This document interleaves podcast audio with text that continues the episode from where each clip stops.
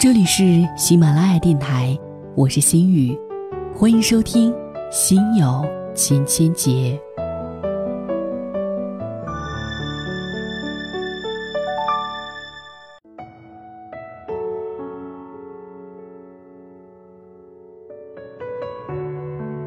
今天，我想和大家分享到奶茶刘若英的故事。她现在是一个非常幸福的女人，当然。我觉得她是一个应该得到幸福的女人。她有一篇文章，能把单身生活过好的人，才能和爱人相处好。在生活当中，其实她自己也是这么做的。那么接下来呢，就让我们走进奶茶的故事，奶茶的文字。世界上，只存在真诚或者不真诚的恋情。而不存在成功或者失败的恋情。我的感情之路有真真假假的各种传闻，我不会去回应。我常常说，感情的事情是最没有道理可讲的，谈不上谁是谁非，最后没走到一起，只能归结为没有缘分。尽管如此，自己那些不成功的感情经历，还是多多少少在心里留下了一些伤痕。我和别的女人不同的地方，大概就是伤口愈合的比较快。我形容面对爱情时，就像一头小蛮牛，永远使出浑身的力气去爱，从不给自己留后路。很多女人在经历过失败的恋情后，会变得胆怯和退缩，不再敢轻易的爱了。我认为，其实不存在什么失败，毕竟你们相爱时有过真诚、幸福、甜蜜。留下了那么多美丽的回忆，这些东西并不会因为你们最终没有走到一起而被抹杀。所以我说，世界上只存在真诚或者不真诚的恋情，而不存在成功或者失败的恋情。或者就是因为这样吧，我不害怕失恋，更不害怕恋爱，因为你只有勇敢去爱了，才有可能遇到那个真命天子。如果连爱都不敢爱，怎么会遇到呢？我总以最开放的心态等待爱情的到来，不拒绝任何形式的相遇。平时和好朋友在一起，我也会嘱咐他们帮我留心哦，有好男人介绍给我哦。我发现很多年龄偏大的女孩子，好像越是年纪大，就越不好意思表现出对爱情的渴望，就越矜持。似乎就担心人家说自己着急嫁人，其实有什么呢？渴望幸福的心，什么时候都应该是急切的呀。我和钟石的相遇，得益于我开放的心态。这要从二零零六年说起了，当时我在拍摄电影《心中有鬼》，和导演滕华涛成为很好的朋友。有一次他问我，奶茶。我觉得你这人真不错，身边怎么没有个男人呢？我说，你说的对呀。如果你遇到合适的人选，想着我点儿啊。没想到他还真的记在了心里，用他的话说就是每隔一段时间就把身边的单身男人过一遍。二零一零年的一天，他突然想到了钟石，觉得这个人很适合我。他先去问钟石想不想找女朋友，钟石说想。他又来问我，我也说想，但我说别搞得像相亲那么正式，最好是朋友聚会时见面，双方不至于那么尴尬。我和钟石见面那天，彼此都带了一堆朋友，一看见钟石高高大大、斯斯文文的样子，我就觉得很顺眼。我们相互留了电话号码，没过几天他就给我打电话，说他搞了一个摄影展，问我愿不愿意去看。我当然愿意，他就开车来接我，我们的恋情就这样开始了。交往了半年多，二零一一年八月八号，我们在北京领取了结婚证。领完证当天，我给滕华涛打电话，由衷的谢谢他让我遇见了生命中的另一半。后来我回到台湾，还特地按照台湾的风俗带回来喜饼送给他。能把单身生活过好的女人，才能和男朋友相处好。很多大龄的女人都有一个感觉，就是现在的男人都害怕结婚，他们常常说：“我都一大把年纪了，找一个人就是为了结婚，我没有时间再陪他谈一个长长的恋爱。”我想，这也是许多剩女最感到困惑的问题吧。好不容易遇到一个合适的男人，当然想赶紧的套牢他。可是，也正是因为这种心态，让男人们觉得心里不踏实。刚认识就这么急呼呼的，有什么目的啊？于是他就逃了。剩女们为什么会给人这种急呼呼的感觉呢？一方面是因为年龄大了，好不容易遇到一个满意的男人，担心夜长梦多，想赶紧把关系确定下来；另一方面，单身生活过得太久了，觉得太孤独、太无聊了，想找个伴儿进入二人世界。我没有这样的心态，这么多年我都是一个人过来的。大概在三十多几岁的时候，我有一阵子特别想结婚，但是过了三十五岁。结婚的念头就很淡了，反正也这个年纪了，急也没用，索性好好挑挑。慢慢的，我一个人可以去做很多事情，逛街、看电影、喝咖啡。有一天，我在家里给自己煮了很好吃的牛肉面，配上新鲜的蔬菜，坐在阳光包围着的餐桌前细细品尝。我突然觉得，一个人的生活真的也很不错嘛。就让我这样自己过一辈子，也没什么不可以。也许正因为我将单身生活打理得很好，结婚的念头不是那么迫切，所以在和钟石恋爱之后，我给了他很大的空间。我不会一天给他打很多电话，问他在做什么，和谁在一起。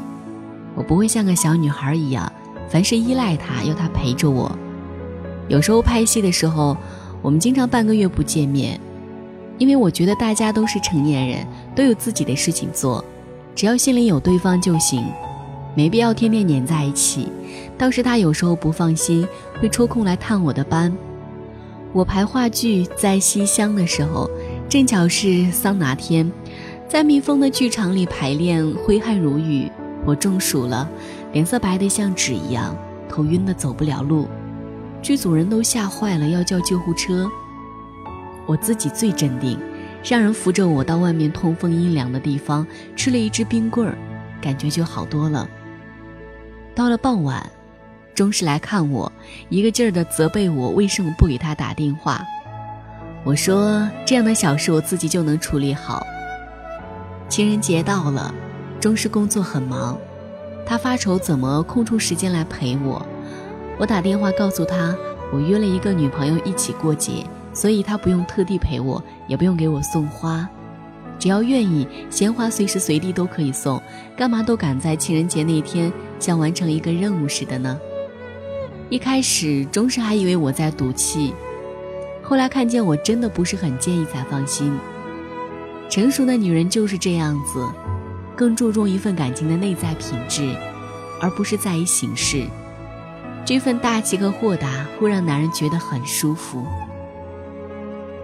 我的婚讯传出来以后，很多朋友都说我保密工作做得好。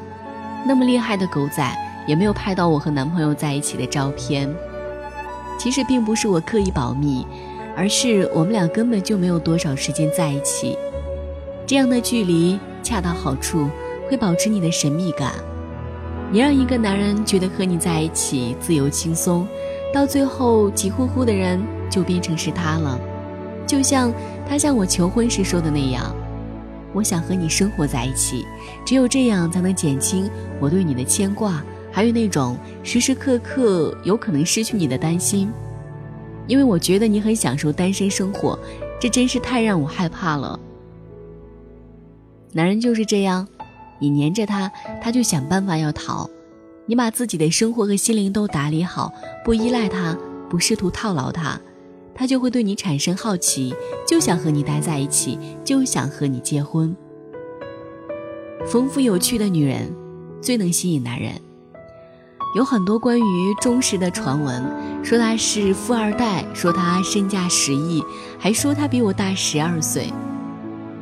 其实他哪是什么富二代啊？他的父母都是普通的大学教授，他自己的工作也只是和金融沾边而已。我们最终能走到一起，和我们的兴趣爱好一致有很大关系。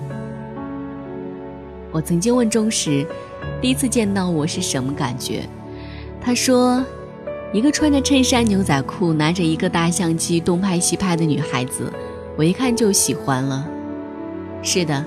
钟石是一个狂热的摄影发烧友，恰好我也是，这为我们能迅速的走进对方打下了良好的基础。钟石和几个朋友搞了一个摄影论坛，他会把自己的作品展示在那里。我们认识以后，我也会把我的很多作品放到那里，这样我们在一起就会有说不完的话，评论对方的作品哪里好哪里不好。有一次，我看见我的作品下面附有很多专业的批评帖子。估计是他留的，我当时就很生气，以牙还牙的在他的作品下面也给了很多批评意见。我们就这样相互攻击了好长时间，搞得论坛里的人都在议论，这两个人是谁啊？怎么总是互相掐？到后来他们知道是我们，恍然大悟，嘿，真是打是亲，骂是爱，不打不骂不相识啊。难得两人都有空时，我们会一人骑一辆单车，拿着相机钻北京的胡同小巷，像两个逃学的孩子。累了就坐在路边的咖啡店里歇一歇，饿了就在街头找一间小餐馆，点几个家常菜，要一瓶啤酒，边吃边喝，有滋有味。有意思的是，我从来没有被人认出来。有一次我在路边摊吃饭。一个女孩子悄悄对身边的朋友说：“你看看这个人像不像刘若英？”她的朋友说：“像是像，但是不可能啊！刘若英怎么会跑到这里吃饭？”这些小插曲总是带给我们很多快乐。我们都喜欢阅读，平时买书的时候会很自然地问对方有什么需要，然后一起下单。我很喜欢中式那一口醇厚的京片子，就让他读书给我听。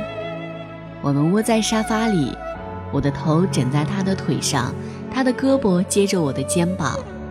读到两个人都有触动的时候，我们就停下来，交流心里的感受，说说各自的往事。经常读着读着，说着说着，窗外的天空就黑了。看着窗外的灯一盏盏亮起来，我们真的有一种相依为命、地老天荒的感觉。很多女人可能会觉得，给一个男人做饭啊、洗衣服呀，会很容易抓住他的心。我的观念不是这样，那些事情保姆能够做得更好。而一个男人和一个女人生活在一起，更多的是寻找一种灵魂上的沟通和香气。而一旦你和他建立起这种灵魂上的沟通和香气，你们的感情就会水到渠成，修得正果。我和钟石说好了。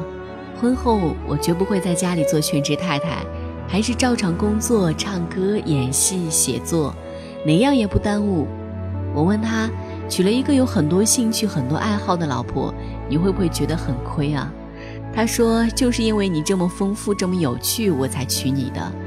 如果把你娶回来，你就不干那些事儿了，只在家里给我洗衣做饭，我才觉得亏了呢。这就是奶茶的幸福故事。You dreamed I was your lover,